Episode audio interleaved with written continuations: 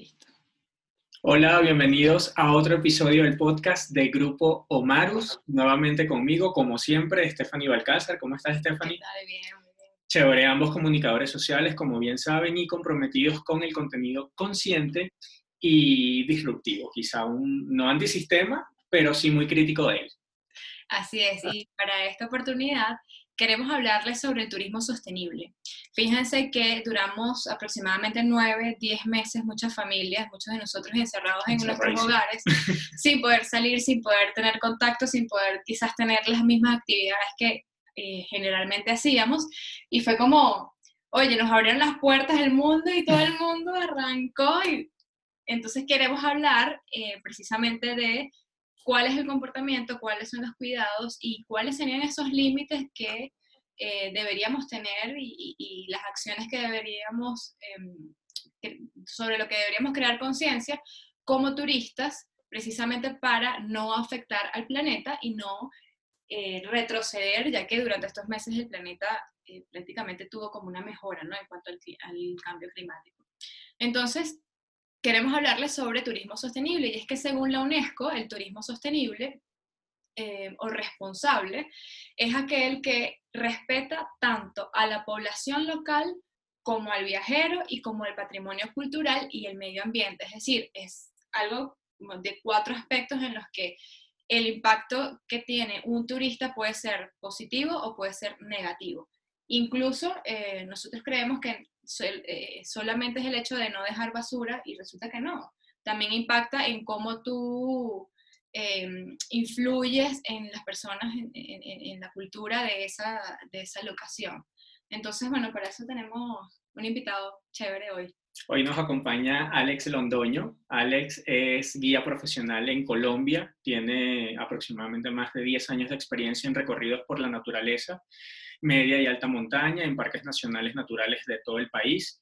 Eh, hace travesías eh, y cumbres en el Nevado del Tolima, Sierra Nevada del Cocuy, Santa Isabel, expediciones internacionales al volcán Cotopaxi, Chimborazo y además tiene experiencia haciendo expediciones de este tipo en Ecuador y España. Además es profesional en ciencias del deporte, actualmente promueve la inclusión social, de eso vamos a hablar con él, eh, y el turismo para personas con discapacidad a través del deporte de aventura. Así que, Alex, bienvenido, gracias por aceptar la invitación. Gracias. No, gracias a ustedes por invitarme. Veo que están en la página web, ¿cierto? sí. Es en la página web. Tu, perfil. No, no, gracias. completo. Gracias a ustedes por la invitación. Sí, faltó una montaña, no decir. sí, estoy muy contento también de todo este tema de, montaña y de turismo, pues eh, para mí también siempre ha sido apasionante. Yo soy profesional de ciencias del deporte, sí, soy educador físico, pero digamos que siempre me fui por el área de, de, de las actividades al aire libre, que pues es lo que finalmente me gusta. Claro. Bueno, cuéntanos, Alex, ¿cómo inició Experiencia Colombia? Ese es eh, el proyecto que tienes tú junto con otros chicos también aquí en Colombia. tuve la oportunidad de ir a una de sus excursiones y me pareció maravillosa. De verdad que quedé súper ah, Al principio ellos me habían dicho para, para hacer escalada, bueno, no, era que, eh, ¿cómo es que le dicen acá? Em, ¿Escalada, montaña? ¿Montañismo? ¿Escalada, ah, senderismo? Ah, torrentismo. Torrentismo. Y de verdad que fue una de las mejores experiencias que he tenido gracias a la oportunidad por hacerlo este año. Cuéntanos cómo no, bien, chévere. Y, y, que tú fuiste, que tú fuiste sola, ¿no? Y es, digamos que hay muchas personas que, que, se limitan y dicen, no, es que yo no, no viajo porque no a alguien conocido, o, o, no voy porque, porque no, es que voy a estar solo y no conozco a nadie, pues, y eso no tiene nada que ver. A veces uno viaja solo y termina conociendo personas que están en ese mismo ritmo, en ese mismo pensamiento en el que uno está en ese momento y es muy chévere. O sea, darse esas oportunidades es muy chévere. Y, y bueno, ah, bueno, tú me preguntabas de, de cómo, cómo inició experiencia.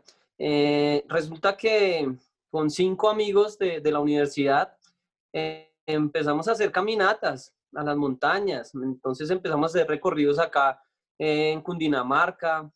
Nos íbamos primero un día, después ya nos íbamos a un páramo cuando uno podía caminar en el páramo del Sumapaz, entonces nos íbamos al páramo dos días, eh, íbamos después al, fuimos al Nevado del Cocuy, pero entonces llegábamos hasta el borde de la nieve y nos devolvíamos.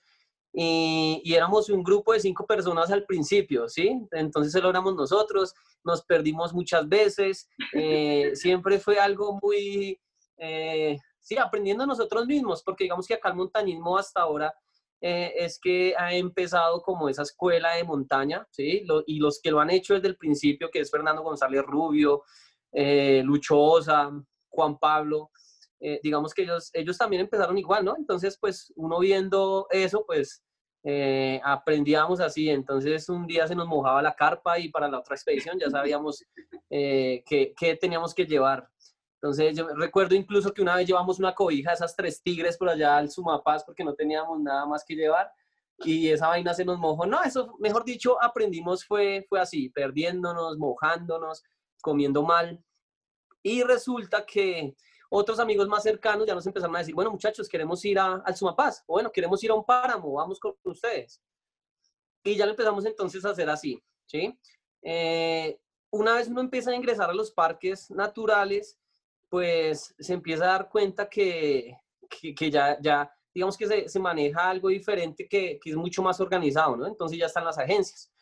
Cuando nosotros empezamos hace muchos años, pues eh, con nuestros amigos más cercanos, ir a, ir, a, ir a, digamos, íbamos a un lugar que se llama Termales de Cañón, que son unas termales que están a 4.000 metros de altura y desde ahí uno alcanza a ver el Nevado del Tolima, el Nevado de Ruiz, es, es una hermosura, es muy bonito. Entonces eh, íbamos allá, nos dimos cuenta que había muchos otros, otros compañeros que hacían lo mismo, ¿no? Entonces digamos que ya empezamos a pensar como agencia, como agencia de viajes y hacer recorridos eh, que no fueran tan, tan cómodos, entre comillas, ¿no? Entonces, al que le gusta ir a acampar, al que le gusta ir a, a chupar frío, al que le gusta ir a, ensuciarse, eh, digamos que tenía una posibilidad con nosotros y, bueno, con otras agencias de poder hacerlo. Entonces, siempre quisimos como, como promover ese tipo de, de turismo. Entonces, empezamos con cinco compañeros, seguimos trabajando, pero pues al final, después de diferentes cosas, cada uno en sus ocupaciones, terminamos dos. Entonces yo actualmente trabajo con Mario Peña, ¿sí? que es mi socio y, parcero de toda la vida.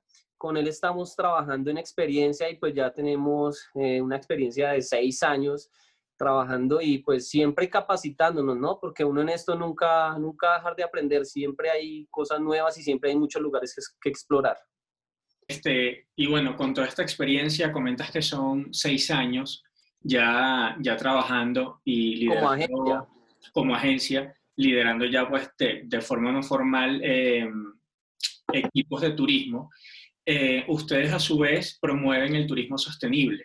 Entonces, eh, te pregunto, ¿cómo influye esto en las comunidades donde se realizan las, las actividades o las excursiones? Ajá, listo, sí. No, para nosotros el turismo sostenible yo pienso que es lo más importante eh, y por lo que todas las agencias de viaje deberían trabajar. ¿sí? Eh, eh, el, el, solo hecho de yo llegar a un lugar y trabajar con una persona nativa, digamos que no solo va a ser enriquecedor para mí, sino que también va a ser muy enriquecedor para, para el turista, ¿no? No hay como una persona o un turista que viaja y quiere hacer cualquier pregunta de cualquier cosa y tiene una persona nativa al lado que le va a estar respondiendo. Entonces, nosotros siempre hemos trabajado, últimamente lo estamos fortaleciendo más, pero siempre hemos trabajado con las personas eh, de los pueblos, con las personas del páramo. Eh, si podemos contratar el transporte, digamos, allá dentro del pueblo o, a donde vayamos a ir, lo hacemos directamente con ellos. Eh, además que pues se, genera empleo, ¿no? En, esos espacios se genera empleo, lo reciben a uno mucho mejor, eh, las personas tienen una mejor experiencia durante su viaje, se sienten mucho más confiados. Entonces, eh, digamos que a nivel, ah, bueno, a nivel del medio ambiente también se habla de sostenibilidad, ¿no?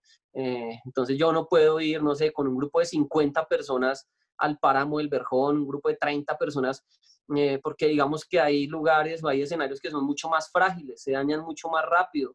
Para que crezca, tú sabes que para que crezca un frailejón cinco metros tienen que pasar muchos años, ¿no? Entonces, o que crezca un metro tienen que pasar muchos años. Entonces, cuando hay mucha gente, eh, pues tenemos mucho más riesgo de que se dañe un frailejón, eh, de que algunas personas empiecen a ingresar de pronto a una laguna. Sí, vamos a crear mucho más impacto ambiental. Entonces, eh, en cuanto a los animales, pues ellos siempre van a estar escondidos. ¿sí?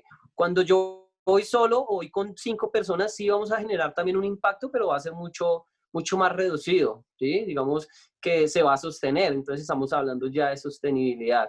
E, eso es muy importante. Entonces, digamos que dentro de las agencias también es muy bueno eh, tener conciencia de eso, ¿sí? Digamos que me genera mucho más ingresos llevar 30, 40 personas, pero si llevamos 10, ya vamos a hablar con criterio de sostenibilidad dentro del viaje, ¿sí? Entonces, eh, digamos que eso es muy importante. Hay parques nacionales acá como el Nevado del Cocuy, la Sierra Nevada del Cocuy, Huicán, donde ellos sí tienen una capacidad de carga diaria. Entonces hay una ruta por la que solo entran 40 personas al día. Se, digamos que se llena ese límite y no dejan entrar más personas. Eh, hay otra ruta, ¿sí? digamos que realizan estudios previos, otra ruta donde dejan entrar 100 personas, otra ruta donde dejan entrar 50 personas, y depende de eso, de la capacidad de carga eh, que, tenga, que tenga cada ruta. Y digamos que en, los parques nacionales ahorita lo, lo, están adoptando, y uno como agencia, si de pronto hay un lugar donde no, no están adoptadas las medidas, pues sí es bueno tener la conciencia y tenerlo en cuenta. Hablando de, cambio climático, ¿no? Miren, em, hay algo también que, que está generando alarma, alerta, eh, no solamente aquí en Colombia, sino también en Venezuela. En Venezuela también tenemos glaciares. Em, y es como, como aquí, eh, aquí, en Colombia entiendo que hay ocho glaciares, ¿no? Hay seis que son en estructuras volcánicas y dos que son en estructuras no volcánicas. Y el, el tema, y hay muchas ONGs que también están promoviendo eh, pues esta alerta, es que por supuesto el, balance glaciar es muy negativo, ¿no? Hay una pérdida significativa en cuanto al crecimiento del hielo. Ahora te pregunto, tú que has, que has estado ahí, yo nunca he estado en un glaciar, eh, Yorian tampoco, no, tengo ni idea de cómo se siente estar ahí y, mucho menos el llegar y el lograrlo.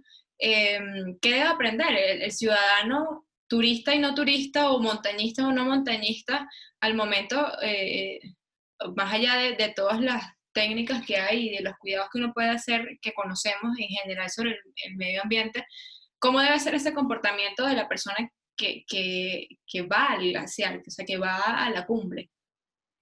Sí, sí, sí, sí, lo que tú dices, no, nunca ha subido entonces en Venezuela tampoco, nunca han subido, no, tenemos que ir entonces.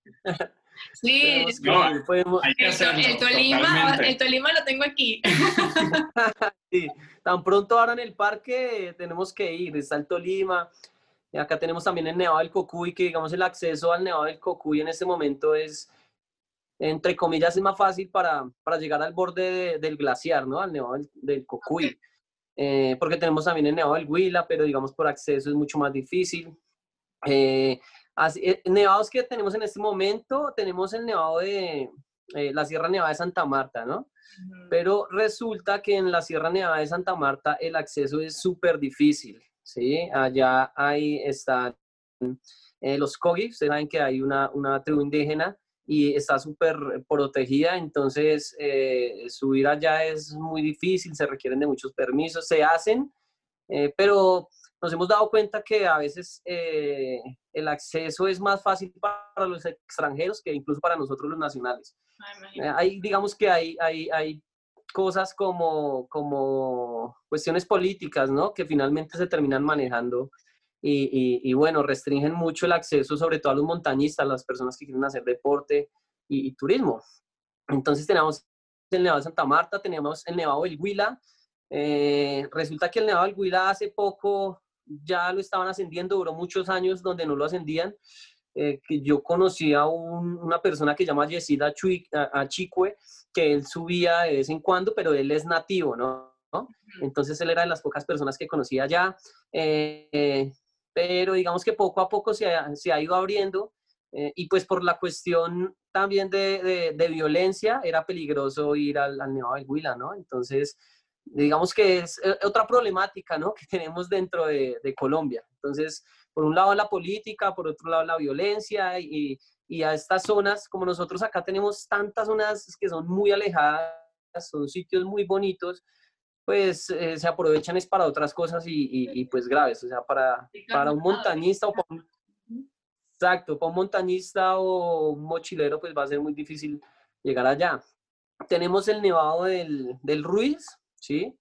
El nevado del Cocuy, que el nevado del Cocuy es, es el nevado que tiene más nieve, digamos así, es la Sierra Nevada acá en Colombia que cuenta con más nieve en este momento, es como el más, el que se comporta de una manera más estable. Hay una persona muy interesante que si ustedes la pueden contactar, eh, se llama Jorge Ceballos, es un glaciólogo colombiano que es muy bueno eh, y él, mejor dicho, él te habla absolutamente todo sobre, sobre, sobre los glaciares sobre el comportamiento de cada uno de ellos. Digamos que él está mucho más enfocado en el Nevado Santa Isabel. Resulta que el Nevado Santa Isabel es el, el nevado actualmente que es el más pequeño de Colombia. ¿no? Hace, hace un año el nevado más pequeño era el Nevado del Tolima, pero pues por condiciones eh, climatológicas y, como tal de, de la estructura de, de, ese Nevado Santa Isabel, se ha venido deteriorando muy, muy, muy rápido, entonces se está quedando sin nieve. Eh, y los que saben, o pues digamos que Jorge, que es uno de ellos, dice que menos de, de 10 años, en 9 años ya no va a haber glaciar, y pues es un glaciar que hace, hace creo que 50 años hubo un, hubo un campeonato de esquí allá en el Nevado Santa Isabel, entonces mira, ya no va a haber glaciar, digamos que ese es uno de los primeros glaciares que nos, de nuestra generación vamos a ver que se va a acabar. Eh, tenemos el Nevado del Tolima, y creo que ya les dije, sí, creo que ya les dije todos. Entonces, bueno, yo creo que es muy importante para, para todas las personas saber primero que tenemos estos glaciares, ¿no? Muchas personas, mm, yo creo que a veces ni se dan por enteradas que aquí en Colombia tenemos donde ir a tocar nieve y lo ven es por fuera, ¿no? En otros países. Hay muchas fotos acá que se toman en Colombia, la gente piensa que es en Europa o que quién sabe dónde la persona está. Y e, eso es una cosa. Lo otro es que ustedes saben que es una fuente de agua muy importante para el país. Entonces, en el Nevado del Tolima hay muchísimas personas eh, que siempre han vivido de, del agua que, que, viene del glaciar, ¿no? De la que se va derritiendo, el páramo, porque alrededor del glaciar ahí tenemos el páramo también acá, digamos en el Sumapaz, que es el páramo más grande del mundo, que es una fuente de agua súper grande eh, para, para, Bogotá. Eh, y alrededor también de los nevados del país hay páramos y tenemos una fuente muy grande de agua y pues la gente muchas veces eso no lo sabe o no le interesa, ¿sí? Entonces digamos que eso también es algo muy importante eh, y pues es imposible ya como detener ese, ese retroceso, ¿no? De la, de la nieve, eso ya es, es, imposible, pero sí es importante que nos empecemos a apropiar, eh, que lo disfrutemos mientras lo tenemos tenemos, porque pues evidentemente se, están agotando los, los nevados, entonces sí, yo pienso que es muy importante que, que se, le, hagan homenajes, eh, que seamos mucho, nos apropiemos más de la tierra que tenemos, de, los nevados que tenemos y, y, empecemos a conocer un poquito más, más de esto. Hay, hay también un grupo muy importante, ustedes lo pueden también contactar, que se llama Cumbres Blancas. Ah, sí, eh, sí, ya lo has escuchado. Bien, ellos trabajan en pro ahorita eh, de eso, de promover como el conocimiento en cuanto a todo lo que tiene que ver con glaciares acá en Colombia y además se puede en otros lados, ¿no? De, de, de acá de Sudamérica. digamos que ahorita, ahorita estamos cogiendo un poquito más de conciencia, o, o, no sé si es porque uno está dentro del, del tema, pero yo veo más gente que se está interesando por esto. Como tú bien comentas, no, pues si no lo sabemos es muy difícil que desde el desconocimiento lo comencemos a cuidar, porque es que de, al no tener idea no hay como mucho que hacer.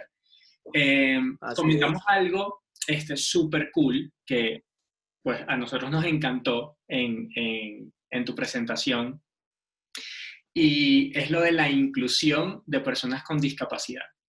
Entonces, en Experiencia Colombia, ¿cómo hacen para combinar el deporte con pues, todo, eh, todo este sentimiento de aventura y los valores para transmitir ese mensaje. Sí, sí, pues eh, resulta que con Mario, con, con parcero, mi socio, eh, con él siempre hemos trabajado dentro del área de, de, la discapacidad. Siempre, no sé, como que todos los trabajos han sido así, con personas con discapacidad. Entonces, digamos, en el líder en el Instituto Distrital de, de Recreación y Deporte, eh, en un hospital, trabajamos con personas con discapacidad y ya como que, no sé, se empieza uno, la vida lo empieza a caminar por ahí, yo creo, ¿sí? Y finalmente también nos gusta muchísimo, nos gusta mucho y, nos hemos dado cuenta que a veces se ven mucho más avances con una persona con discapacidad que una persona convencional. Eh, a, mí, a mí la verdad no me gusta mucho trabajar en colegios porque es muy difícil querer transmitir a alguna persona que no quiere aprender, ¿no? Y finalmente a veces en un colegio muchos pelados y la mayoría están es porque les toca y, y, es muy difícil transmitir algo. Sí se puede, pero es mucho más difícil. Mientras que cuando uno trabaja con personas con discapacidad son muy agradecidos, ellos siempre son muy agradecidos eh, y siempre se están esforzando mucho. Además que es, siempre se están esforzando y siempre siempre están felices. Entonces uno siempre los ve con buena actitud, siempre los ve queriéndose superar. No sé, eso, eso es como una constante en la gran mayoría de ellos, ¿no? Y resulta eh, que sí, empezamos, empezamos entonces por ese lado y hay algo muy parecido en lo que nosotros hacemos con el montañismo y, es eso, ¿no? La, la, superación con el conocimiento hacia uno mismo. Entonces, eh, cuando uno decide subir a una montaña, más allá de llegar a la cumbre, uno, uno disfruta el camino, el solo hecho de estar empacando su maleta, eh, que se me quedó tal cosa durante el viaje, no sé, eh, el briquet, que es una vaina tan, ¿sí? tan pequeñita, pero que allá a uno le va a hacer muchísima falta, ¿sí? Son cositas así que durante todo el recorrido uno, son muchas cosas que van quedando. Y eso mismo pasa con, con la discapacidad. Entonces, eh, con la discapacidad las personas hay personas que tienen parálisis cerebral y solo pueden, digamos que, mover los ojos. Pero uno trabaja con ellos uno, dos, tres, cuatro meses y resulta que ya, eh, ya tienen por lo menos, ya hay unos comandos definidos. Hay un juego que se llama Boxa eh, y, hay unos comandos eh, donde, bueno, les voy a explicar ese juego para, para poder hacer la analogía. Hay una canaleta, ¿sí? Hay una canaleta, ellos botan la bolita por la canaleta y la idea es golpear, digamos, que una bolita que está más al fondo. Entonces ellos están quietos en su silla de ruedas y la persona o la cuidadora que está con ellos o el cuidador eh, tiene que conocer, digamos, eh, los comandos que ellos tienen con los ojos. ¿sí? Entonces, eso es un entrenamiento que puede llevar meses para que tú digas que si muevo los ojos a la derecha, pues yo sé que tengo que mover un poquito la, la canaletica hacia acá, si se fue mucho, si fue poco. Sí, es un trabajo de meses que la persona que lo ve al final dice, no, pues eso es muy sencillo, ¿no? Pero no saben todo el proceso que tiene detrás. ¿eh? Entonces, digamos que eso, eso es con el montañismo pasa algo parecido. Uno va, llega y, ah, bueno, subí allá, pero tiene un proceso y tiene algo, algo muy de fondo que es un aprendizaje más, más significativo. Entonces, resulta que con, con ellos empezamos a hacer caminatas. Eh, ahorita estamos enfocados con un proyecto. Tenemos eh, a, un, a, un, amigo, ya un amigo, un parcero que se llama Andrés Torres. Él tiene ausencia de miembros inferiores. Eh, eh, él solo tiene una rodilla, digamos que tiene la rodilla, pero hacia abajo tiene la prótesis y en la otra pierna solo tiene prótesis. Y el reto con él es subir el Nevado del Tolima. Entonces, digamos que venimos trabajando ya casi dos años entrenando con él en montaña, eh, vamos a Monserrate a entrenar. Eh, digamos que a nivel mental la familia lo apoya mucho, entonces la alimentación, ¿sí? Y el reto que tenemos con él es subir al Nevado del Tolima eh, y pues vamos a ver si se cumple, ¿no? Digamos que ese es el objetivo, pero puede que no, no se haga, ¿no? Pero queremos ver y queremos verlo a él también allá tratando de transmitir a todos pues esa, esas ganas, ¿no? De subir, porque también hay muchas personas que dicen, no, yo no voy al Nevado del Tolima porque, eh, porque es muy duro, yo creo que no puedo. Y pues mentiras, o sea, automáticamente se está negando mentalmente el subir. Totalmente. Sí, pues, se está predisponiendo desde el principio. Sí, o sea, desde su mente ya se está diciendo que no. Que no. Y, ni, siquiera sabe a cuánta altura está, digamos. Y, ya está diciendo que no puede. Entonces, tú hablas con una persona con discapacidad y le dices, vamos a ir a tal lado de una. ¿Qué, toca hacer? ¿Sí? Es muy diferente. No, que toca entrenar tres años. Ah, listo, hermano, hágale. Vamos a entrenar tres años. también nosotros tenemos algo eh, ahí nos he metido y es que todo lo queremos ya, ¿no? Entonces, el que quiere bajar de peso, quiere bajar de peso ya. Entonces, no, ay, es que no, llevo dos meses entrenando, un mes y no he bajado de peso o he bajado muy poquito. Y pues esto es todo, yo creo que todo es de procesos, ¿no? Todo en la vida es de procesos. Sí, y, y, a eso voy, una persona, ajá, una persona con discapacidad, o sea, las cosas él sabe que no están ya, él sabe que tiene que trabajar. Tú, y tú hablas con cualquiera y es que toca ir a tal lado y están pensando no en, el, en, el, eh, en los obstáculos, sino en cómo lo voy a hacer.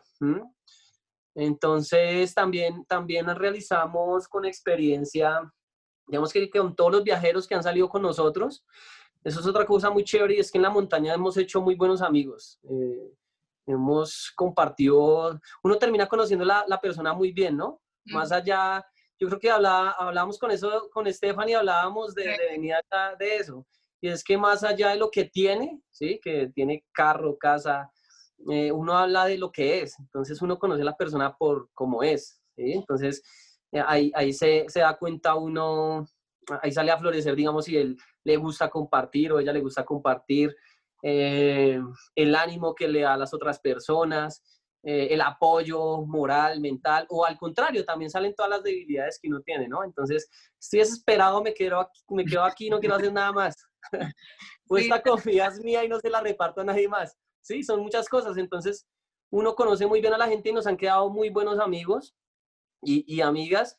Y desde el año pasado también empezamos en diciembre eh, a, hacer, a hacer una campaña para llevar eh, mercados a, a USME. ¿sí? A personas con discapacidad. Entonces, de los grupos que nosotros conocemos, eh, eh, hacemos, digamos, que, que, una campaña y ellos mismos van y le dan un regalo, un mercado y digamos que ha, sido chévere. Sí. Qué chévere. No, de verdad que eso a mí me, me, sorprendió muchísimo porque justamente nosotros estamos como en la misma onda y cada vez, y, y siento y agradezco que cada vez seamos más los que, estemos como muy atentos a, a dar, a ayudar, a desprenderse, que, que al final ese camino hacia la montaña, nosotros te íbamos a preguntar que, qué montañas recomiendas visitar, pero ya, no, ya nos mencionaste como todos los espacios que, que, debemos ir también nosotros. Este, y, y, parte de ese proceso y de esa experiencia es justamente eh, despojarte de las cosas, porque uno va a la montaña y uno, uno no va con las comodidades que generalmente o puedes esperar o, o, o requieras bajes contigo, con, con, tu fuerza, con tu capacidad y, y, y con tu actitud eh, eh, eh, emocional y mental, ¿no? Por eso creo que es tan valioso el tema de, del deporte, pero, pero esto, o sea, de entrarse a una montaña, este, una experiencia que, que requiera también como de fuerza y, y de esfuerzo. además, este año, como recapitulando dos cosas importantes. La primera, este, como para cerrar la, la, la, pregunta anterior, tiene que ver con lo de la discapacidad. Realmente, para concluir, eh, se, podríamos decir que la discapacidad es, es prácticamente un tema de disposición mental. Y, y, y realmente las personas que nosotros hemos catalogado como personas con discapacidad nos llevan, como decimos en Venezuela, una morena en actitud, en sí. disposición, en, en, en, ganas de hacer las cosas. Entonces creo que, bueno, eso es importante. Y lo otro totalmente, este año, si ha habido un año en el que hemos aprendido a desprendernos o a recordar que podemos vivir con lo básico, ha sido este. O sea, que podemos vivir sin salir a rumbear. O sea, yo extraño particularmente ir al cine, pero pues puedo vivir sin ir al cine. No, no, todavía no. Eh, podemos vivir sin viajar, aunque lo disfrutamos hacer pero este año aprendimos como a minimizar eh, o, o, a reencontrarnos con, con, con, nuestras necesidades más básicas y entender que con ellas igual podemos hacer las cosas. Uh -huh. Tal cual. Claro, podemos vivir tranquilos, sí, tranquilo. puede uno vivir tranquilo. tranquilo. Sí, puede uno vivir tranquilo. Salimos más hippies que, que no, no, no, es, es, que total, al, al, final te das cuenta, y bueno, también eh, en mi caso que tengo tanto tiempo trabajando en marketing y en publicidad, es que somos eh, esclavos de, de, de, esa parte del sistema, ¿no? Sí. De esa parte claro. eh, consumista y simplemente somos víctimas del marketing. Y, y bueno, eh, sí, hemos yo... aprendido a, a, a, adquirir cosas que no necesitamos, pero bueno. La... Sí. Sí, sí, hay muchas cosas, uno tiene muchas cosas, pero yo creo que, que ya, ya nosotros no vamos a salir de, de ese sistema, ya, ya nosotros estamos ahí en ese sistema, pero yo creo, pienso que sí es importante porque todavía podemos rescatar muchas cosas y podemos tener un equilibrio. ¿sí? para, hacer, Así es. Claro, para hacer montañismo se necesita equipo que cuesta un montón a veces, ¿sí? y, y, se necesita y se compra, ¿no? Hace muchos años se hacía con una cuerda cualquiera y se iba, pero digamos que ahorita ya todo ha cambiado y, automáticamente uno entra al sistema. Pero, pero hace falta uno obligarse a, a, salir a, de eso, ¿no? sí, e, eso es algo que... Sí, claro. y eso es algo, digamos, que sí, dentro de la montaña lo obliga a uno a desprenderse de muchas cosas, a llegar a, a, Bogotá otra vez, en el caso de nosotros, y, y, como, no sé, llega totalmente recargado de una energía diferente, diferente. Y una vez tú vives eso, digamos, una vez tú vas a la montaña, te va a volver a hacer falta sentir eso, ¿sí? Porque te empiezas a otra vez a absorber por, por la gente, por, no sé, por la sociedad. Nosotros acabamos a un ritmo, vamos a toda mierda, o sea, vamos sin freno. Súper acelerado. Súper acelerado. Sin, sin, sin, reflexionar. Exacto, sí, ¿no? Pero qué tiempo de reflexionar si es que toca estar es ahí. Mientras que cuando estamos en un lugar ya lejos, no necesariamente en una montaña, pero un lugar bien apartado, sin un celular, ya nuestro cerebro trabaja diferente. Ya eh,